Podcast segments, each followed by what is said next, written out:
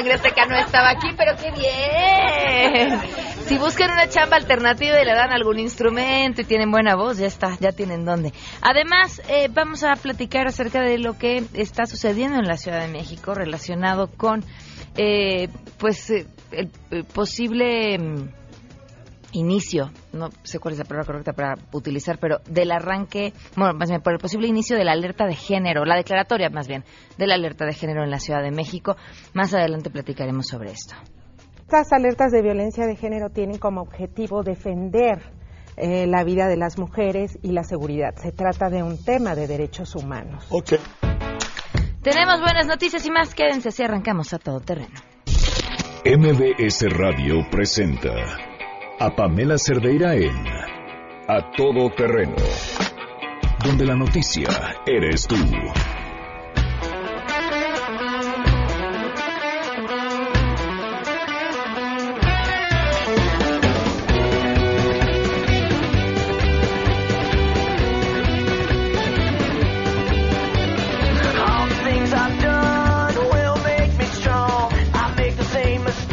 Para nuestros oídos godines, así estamos ya en este viernes a las eh, 12 con 3 minutos a punto de, terminar la jornada laboral de toda la semana, además jornada laboral que culminará el día de mañana con festejo, con eh, el festejo empieza desde el jueves aquí, ¿verdad? ¿Para qué?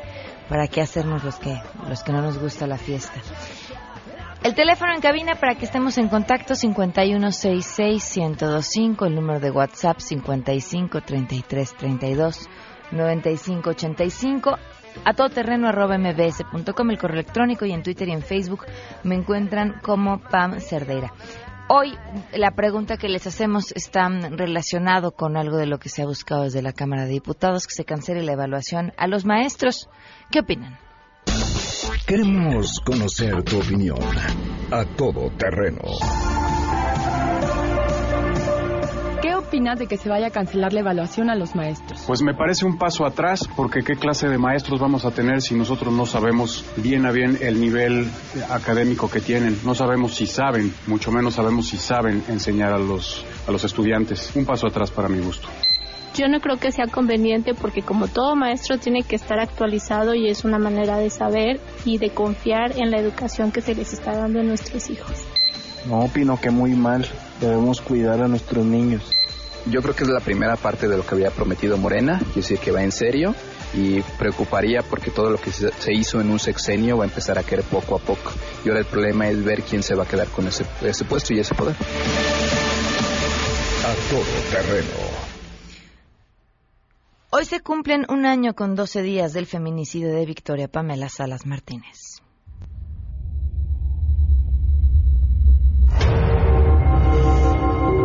Estas lágrimas que derramamos, este dolor que traemos, este dolor que vamos a cargar, es la fuerza que nos va a seguir dando para seguir adelante y pedirle a las autoridades que hagan justicia, que hagan justicia.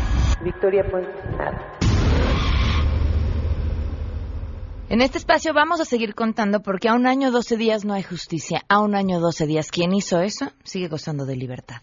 Vamos con la información y saludo a mi compañera Nora Bucio.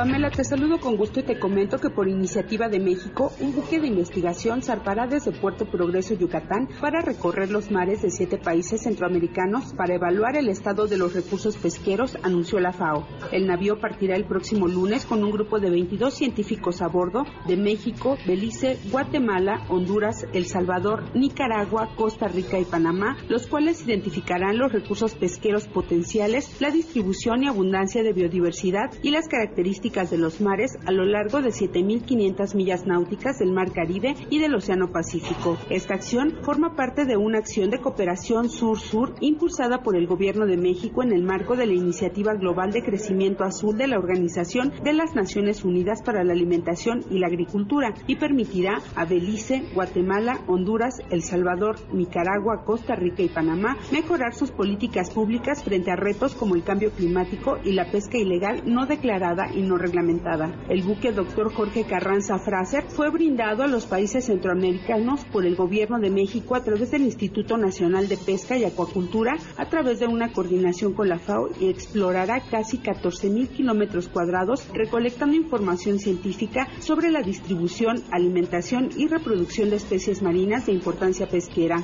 El buque también hará mediciones continuas de factores tales como la temperatura del mar, productividad primaria, los niveles de oxígeno y salinidad y las corrientes, entre otros, correlacionándolas con imágenes satelitales y productividad pesquera. Los resultados de estos estudios ofrecerán a los países información más precisa sobre los recursos en aguas de jurisdicción nacional y su potencial pesquero, informó Nora Bucio. Tras los casos de violencia política registrados en Chiapas, el consejero del Instituto Nacional Electoral, Marco Antonio Baños, se pronunció a favor de impulsar una reforma integral y sin parches en materia electoral, ello con el fin de inhibir fraudes a la ley. En entrevista, el también presidente de la Comisión de Vinculación con Organismos Públicos Locales dio la bienvenida a la propuesta que presentó el Partido Verde en la Cámara de Diputados para tipificar como delito electoral la violencia política contra las mujeres. No obstante, refirió que los partidos políticos buscan curar sus culpas de diversas maneras. Yo creo que sí es un tema que tiene que ser regulado en, el contexto de la ley federal y en el contexto de las leyes locales para evitar este tipo de situaciones, pero pues los partidos políticos curan sus culpas de diversas maneras. Yo creo que se tiene que hacer una reforma integral de muchos aspectos de la ley electoral y no tener reacciones que le coloquen parches a la ley electoral sobre los temas de coyuntura. Este es un tema relevante, es un tema de fondo, evitar la violencia política a las mujeres, pero y obviamente eh, evitar fraudes a la ley, pero me parece que no podemos ir acomodando la ley este, metiéndole parches hay que hacer una cosa eh, más integral. Asimismo, Baños Martínez aseveró que los vacíos legales que se registran en la materia son consecuencia de las interpretaciones que realiza el Tribunal Electoral del Poder Judicial de la Federación. Por ello, refirió que los magistrados deben asumir una postura firme en caso de que alguien impugne el acuerdo que aprobó el INE para fijar los criterios respecto al caso de Chiapas. Informó René Cruz González.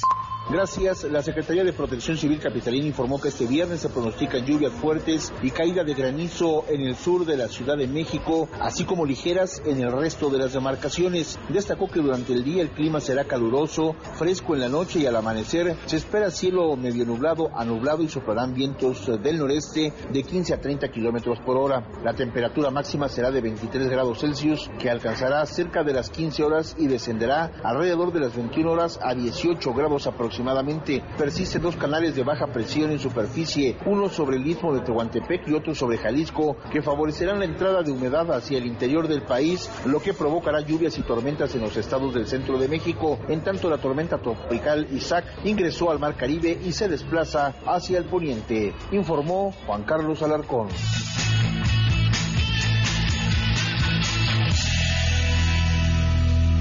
Y tenemos buenas noticias. varias buenas noticias. De entrada hoy es Día del Locutor, así que felicidades a, a, todos y a todas quienes se dediquen a este divertidísimo oficio. Hace muchos años le preguntaba a una cantante que era muy chavita, y yo también era chavita en ese entonces, cómo consideraba o en qué momento consideraría que su carrera había sido exitosa o ya estaba en un punto como de éxito. Y ella me respondió con toda la claridad y honestidad y me dijo, ya, porque puedo vivir de lo que me gusta. Si hacer lo que me gusta y disfruto me da para vivir, quiere decir que soy exitosa. Y creo que tiene toda la razón.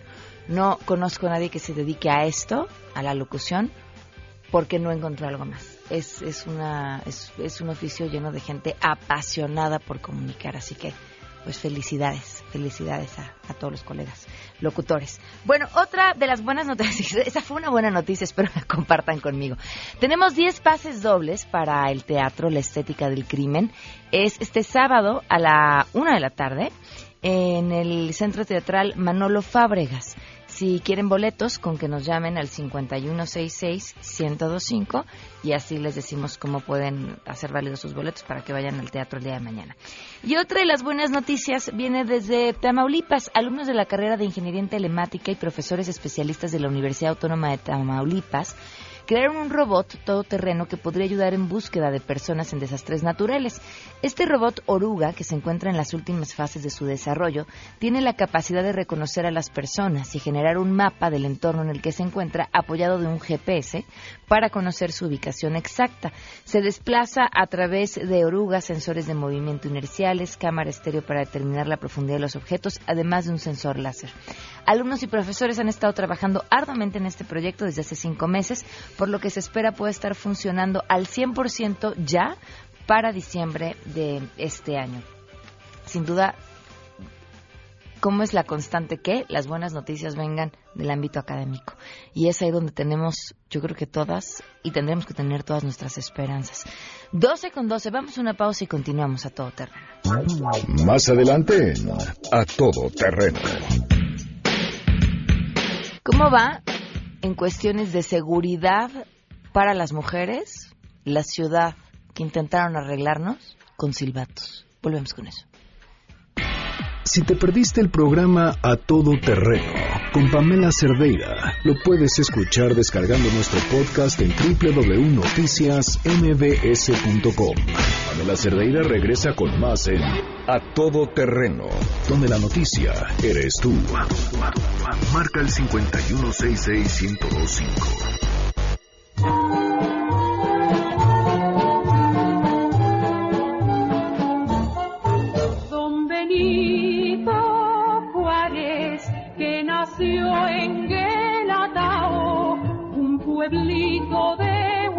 Una gloria es de nuestra nación. El respeto al derecho ajeno es la paz.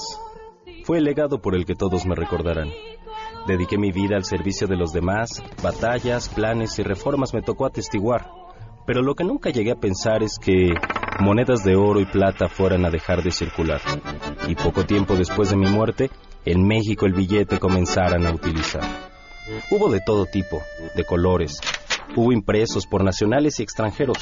Muchos de mis compañeros o colegas las cantidades acaparaban, de uno, de diez y hasta de mil pesos, pero de mí nadie se acordaba. A finales de los años 70 por fin pensaron en mí, y 50 pesos por fin valí. ¿Cuántos huevos se compraban con mi billete? Alrededor de 1650. 80 kilos o cuatro cajas, suficiente para una buena producción de rompope en cualquier convento de mi natal Oaxaca. Pasaron los años, presidentes fueron y vinieron, devaloraron el peso y luego le quitaron tres ceros. Cuando menos me lo esperaba, a mediados de los años 90, los muy ingratos decidieron poner mi cara en un billete de tan solo 20 pesos. Pero qué humillación, por Dios, solo 20 pesos. ¿Saben cuántos huevos se podían conseguir con esos 20 pesos? 45, más o menos 2 kilos, que para rompope apenas alcanzaba, pero a una familia sí que alimentaba.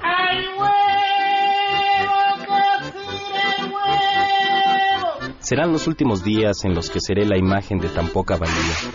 Y me da tanto gusto porque siendo honestos, hoy en día, un billete de 20 pesos te alcanza para tan pocos huevos. Apenas 20, y solo si buscas bien para encontrar buen precio.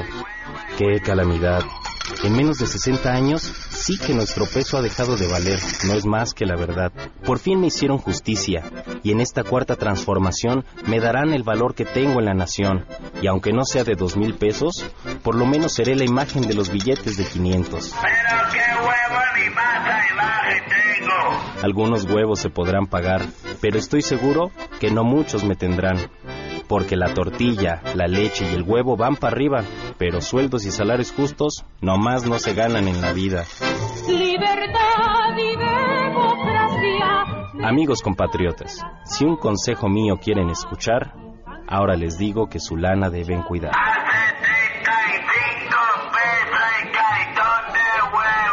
Margarita.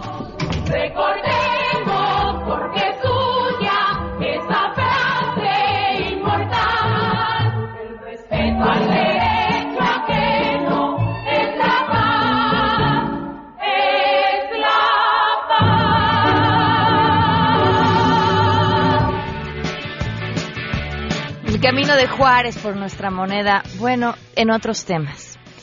Eh, la alerta de violencia de género, que seguramente la habrán escuchado, es un mecanismo que echa a andar una serie de medidas que buscan eh, proteger la violencia contra las mujeres y garantizar eh, pues todos nuestros derechos. Históricamente, creo, y, y, podría equivocarme, ya nos dirá ahorita con quién vamos a platicar si estoy bien o mal, no ha, pues no ha rendido resultados. Aquellos eh, municipios o aquellas ciudades con, con alerta de género continúan siendo lugares peligrosos para las mujeres. Hay alerta de violencia de género en el Estado de México, en diferentes municipios, 11 municipios del Estado de México, en Morelos, en Michoacán, en Chiapas, en Nuevo León, en Veracruz, en Sinaloa, en Colima, en San Luis Potosí, en Guerrero, en Quintana Roo, en Nayarit. Y me parece bien importante que volteemos a ver lo que podría estar sucediendo en la Ciudad de México. Porque además recordemos que esta ciudad ha intentado, a través de su gobierno, ejercer una serie de medidas para garantizar la seguridad de las mujeres. Y hablamos desde los vagones exclusivos para mujeres, el transporte exclusivo para mujeres y lo que a mí me parece fue el asmerrir de la administración de Mancera, los silbatos. ¿no? ¿Cómo las protegemos? Vamos a darle un silbato porque damos por hecho que les van a agarrar la pompa, les van a querer, eh, van a querer abusar de ustedes. Entonces, por lo menos que con un silbato puedan llamar la atención para que volteemos y, y, y podamos hacer algo al respecto que además quién sabe dónde habrán acabado ya los silbatos, ¿no? Y la Ciudad de México se encuentra justamente dentro de mm, un proceso para, para ver si, por una solicitud para que se le otorgue la alerta de violencia de género. Le agradezco enormemente a María de la Luz Estrada, coordinadora del Observatorio Ciudadano Nacional de Feminicidios, que nos acompaña vía telefónica. Eh, María de la Luz, buenas tardes, gracias por estar aquí. Sí, buenas tardes. ¿En, en qué estatus se encuentra esta solicitud?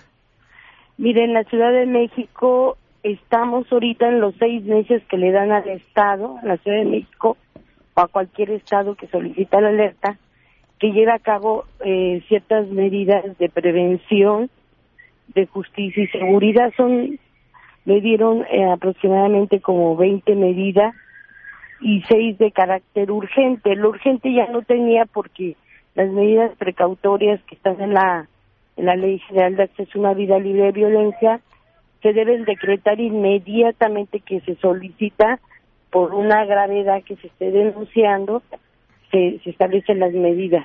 ¿Cuáles son estas Ya- medidas? Las, las de Eh, urgentes. Las de urgentes instalar de carácter inmediato un- una mesa de, de justicia, sobre todo por los casos que, que no se han investigado, que, están en impunidad.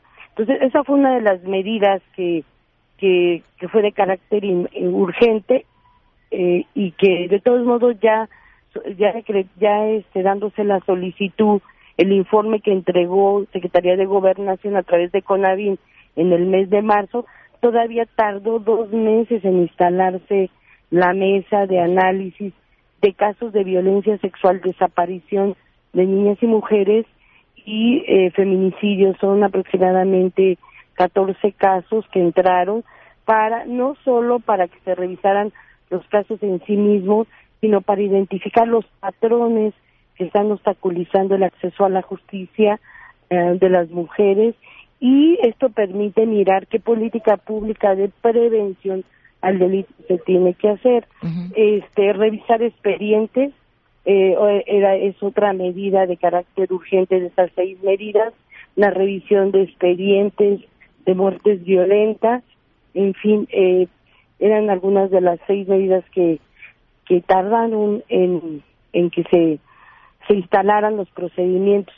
En el mes de octubre, eh, la Ciudad de México eh, se va a evaluar, o sea, se hace ya un dictamen que hace el grupo de trabajo de las que hicieron el, el informe, las expertas, la Secretaría de Gobernación, el Instituto Nacional de Mujeres eh, y la Comisión Nacional de Derechos Humanos se sientan a, revisar un informe que tiene que presentar el gobierno de la ciudad, donde dice que tanto avanzó en todas las medidas que le, le, dieron de recomendación y a través de indicadores. Entonces, a partir de ahí se evalúa si el Estado cumplió o no.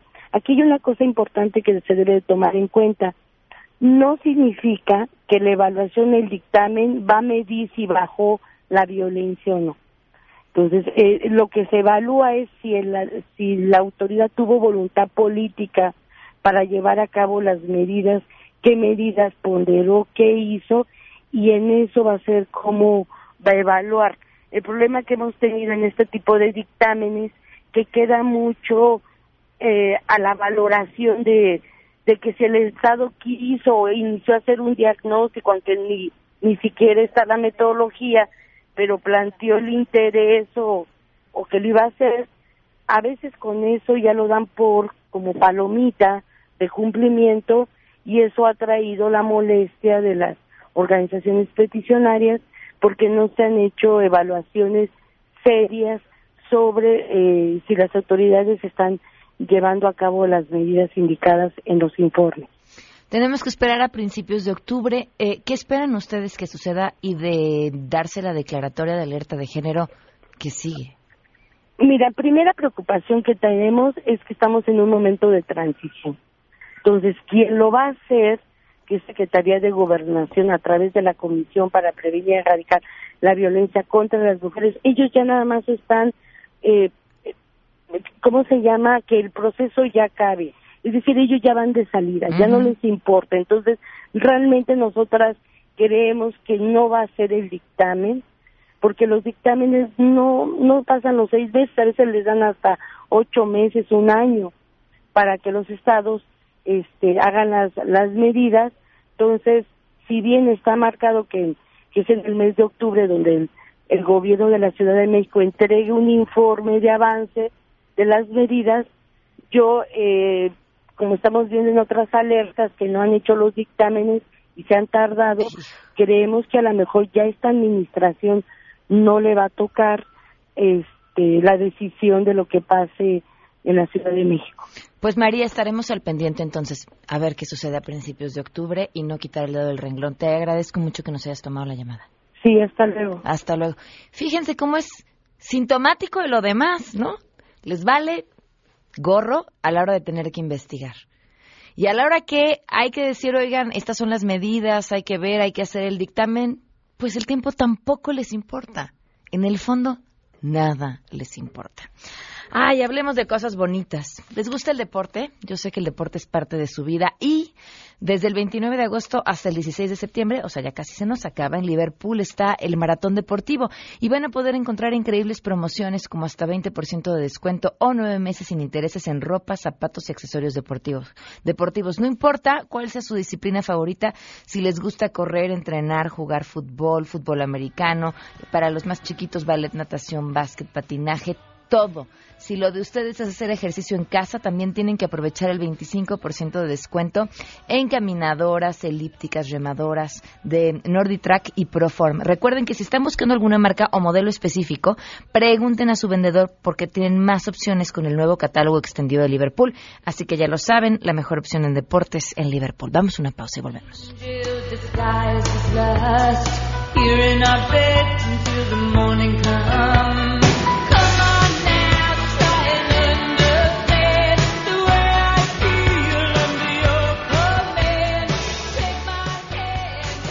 Queremos conocer tus historias. Comunícate al 5166-1025. Pamela Cerdeira. A todo terreno. Donde la noticia eres tú. Volvemos. Estamos de regreso. Síguenos en Twitter, arroba Pam Cerdeira. Todo terreno, donde la noticia eres tú. Continuamos. Ladies and gentlemen, señoras y señores, ha llegado el momento de presentar con orgullo el galardón a lo más selecto de la semana. Los premios de la semana en A Todo Terreno.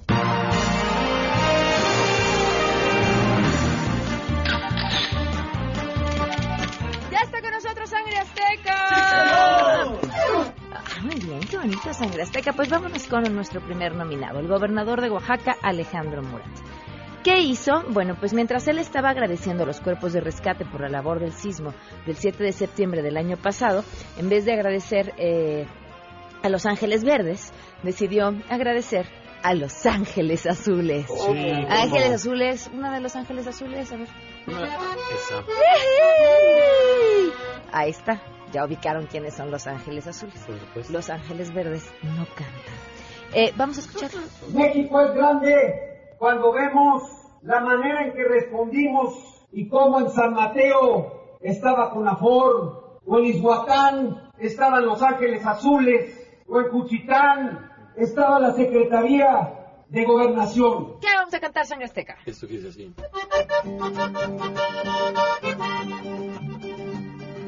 Ay, mi Murat, a mí ya me confundió.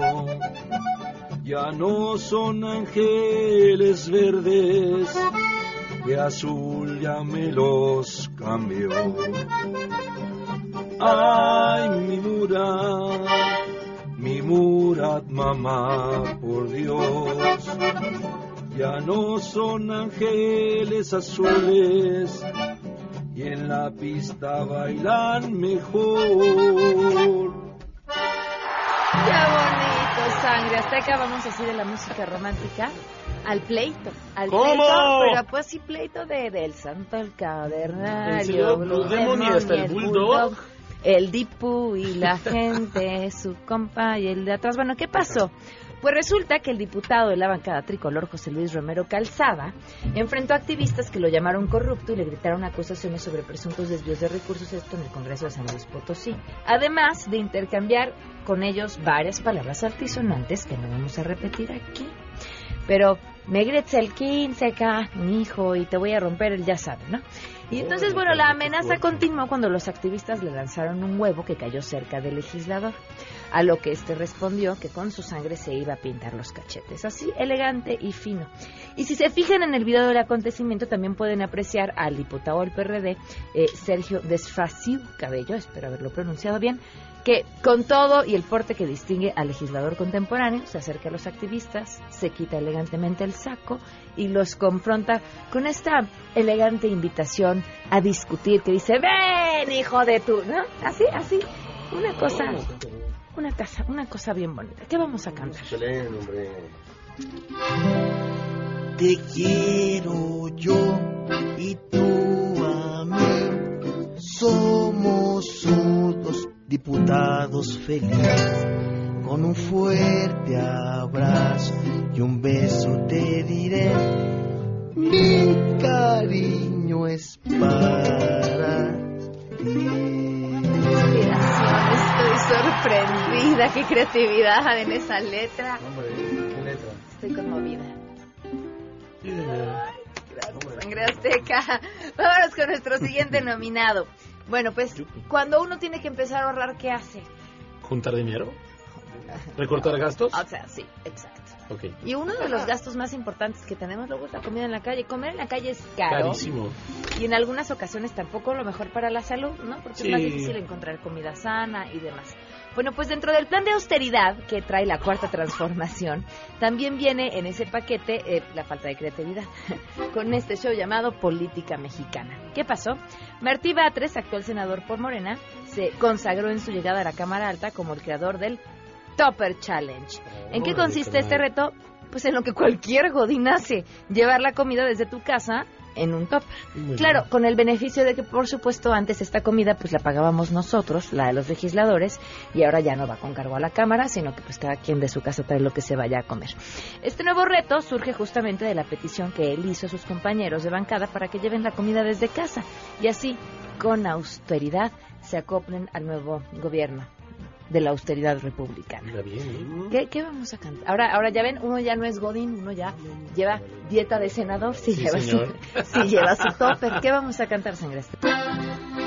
No me digan que ahora les extraña que no salga a comer mis amigos y si es posible yo haré una campaña porque tengo razón y motivo.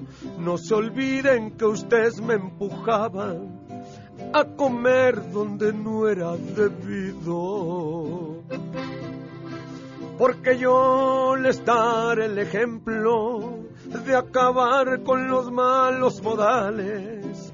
Desde hoy llevaré emparedados en mi super My Topper. El restaurante será ahora mi oficina y mañana me traeré tamales. Ah, qué bonito. Bravo, Sangre Azteca. Siguiente nominada. Llega por primera vez a los premios de la semana Margarita Zavala.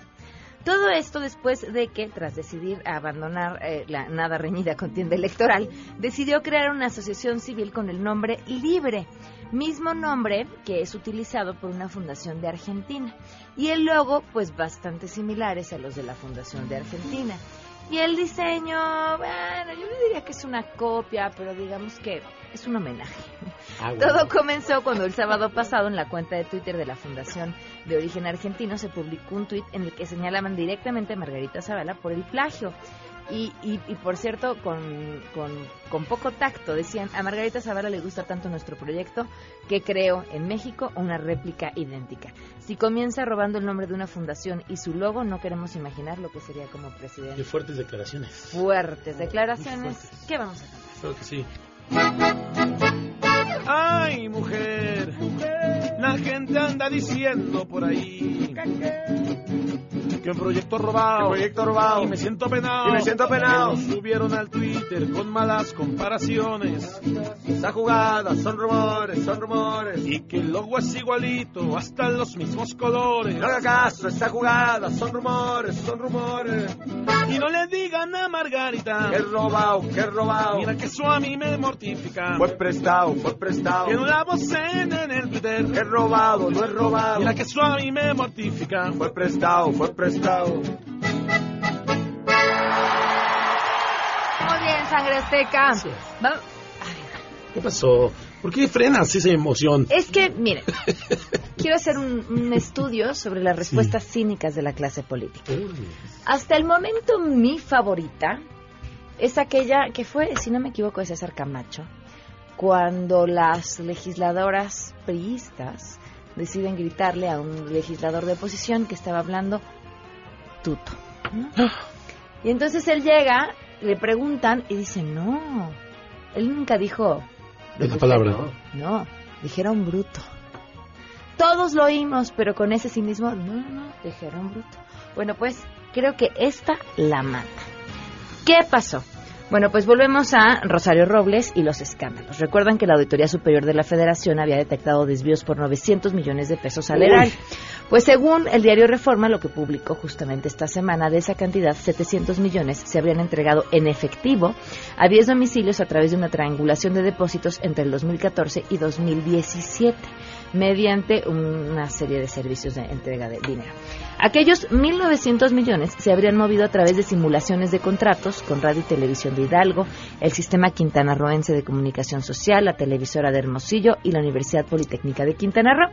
Después de todo este papeleo de investigación y seguimiento de los recursos, Rosario Robles, quien ha sido la primera señalada, pues estaba al frente de las dependencias que en su momento desviaron estos recursos, eh, dio una respuesta así. Dijo, son malas informaciones, están difamando su nombre y, y lo que me parece todavía más interesante es, me acusan porque mi nombre vende. ¡Ay, no inventes! Ah, caramba, es una marca. O sea, todos contra la famosa, claro. Registrada, Todos contra la Robles porque es famosa. Sí, como Mónica. ¿Saben qué es lo triste de esta historia? ¿Saben qué, va a pasar? ¿Qué va a pasar? No sabemos. ¿Qué vamos a cantar? Sí, van a Ah. cantar, cantar. Venga. Yo no hice nada mal,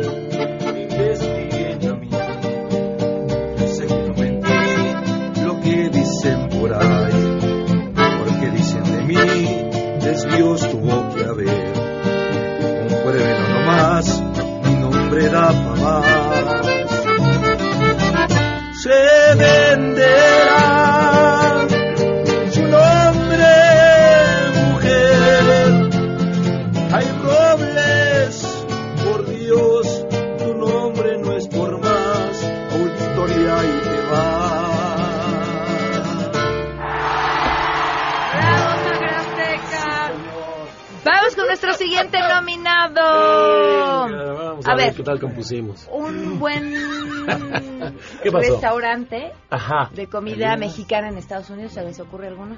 Eh, yo sé que es muy famoso Taco Bell. Yo sé que es muy famoso. Pero, pero... De ahí en fuera, la verdad es que no. Yo o sea, nunca es famoso, pero, pero, pero pues no es comida mexicana. Es No, como, claro. es Es como decir, una ah, copia, ¿no? Una- hoy pasa eh, generalmente en el extranjero, hoy tenemos comida mexicana, ¿y qué vamos a comer? Chili con carne. Ah, chi- El chili. Pues el chili no es una comida, es comida, Mm. es Tex-Mex en realidad. ¿no? Y, y, y, y habría que acotarlo porque la comida mexicana es, la verdad, también además amplia, inmensa, eh, considerada patrimonio La segunda, ¿no? inmaterial de la humanidad, si no me equivoco. Sí. Creo que la primera es la china, la mediterránea y la mexicana. patrimonio Esta- de la humanidad. La tercera, ajá. Eh, es variada, deliciosa, bueno, muchas cosas. Pero, pero el- la razón por la que estamos hablando acerca de la comida mexicana es que resulta que Taco Bell recibió un premio por ser votado como el mejor restaurante de comida mexicana en Estados Unidos.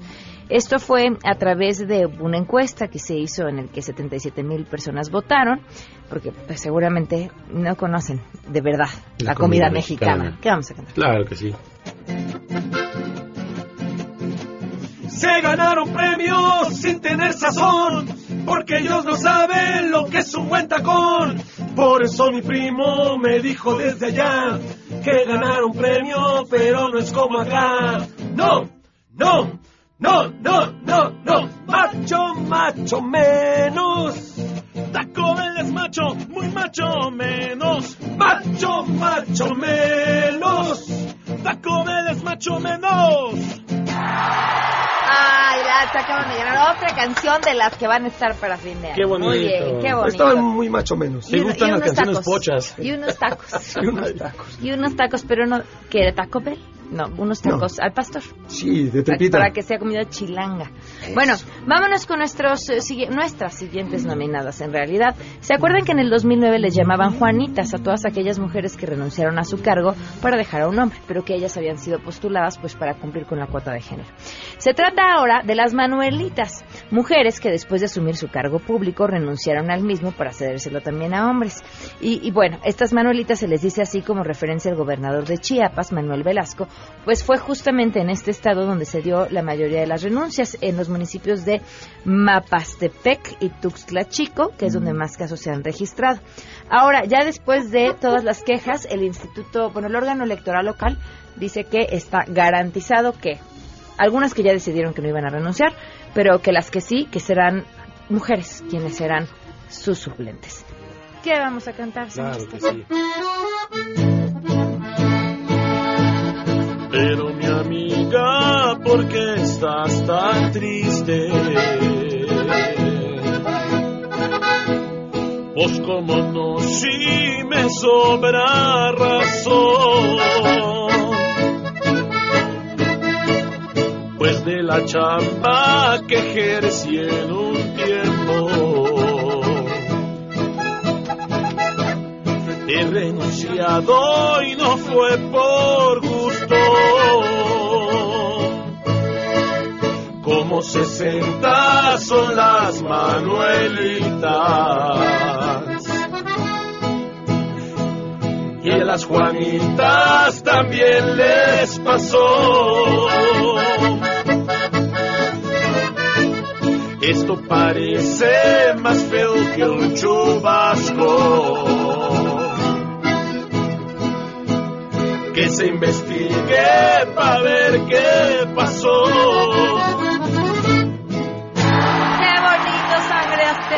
Sí, señor. Vámonos con nuestros siguientes nominados. ¡Ay! Yo no entiendo a Jade Kolpolemsky.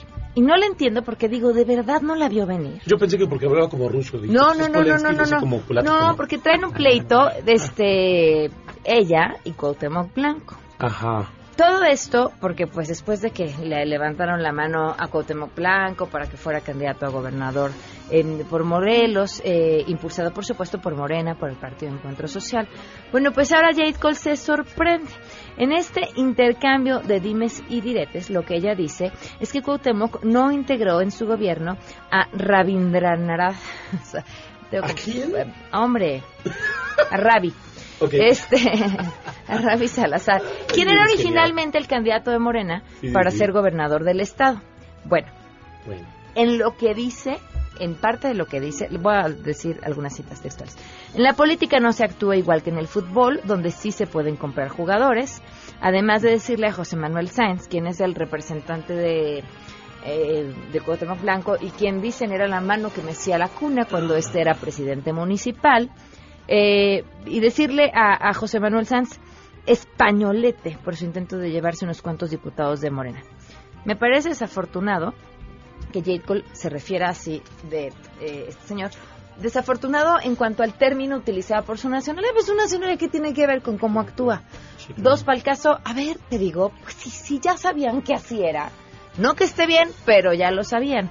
Y otra de las declaraciones que hace Jade Cole es, este, mm, por cierto, ah, bueno, otra de las declaraciones que hace Jade Cole, es decir, esperábamos, escuchen bien, ¿eh?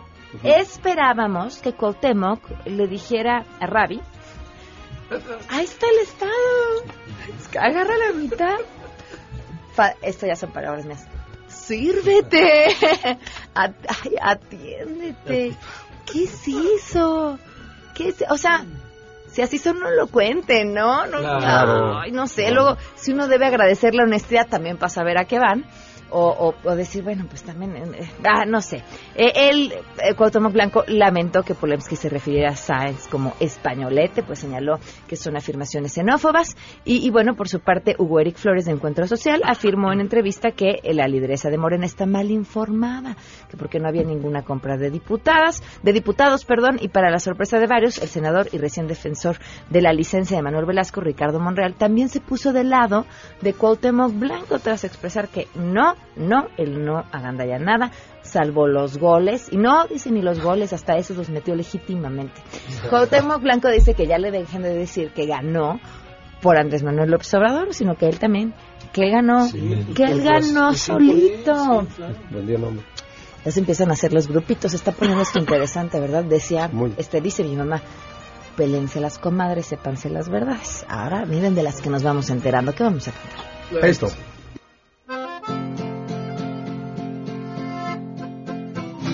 Mira bien lo que hacemos los dos, siempre peleando así.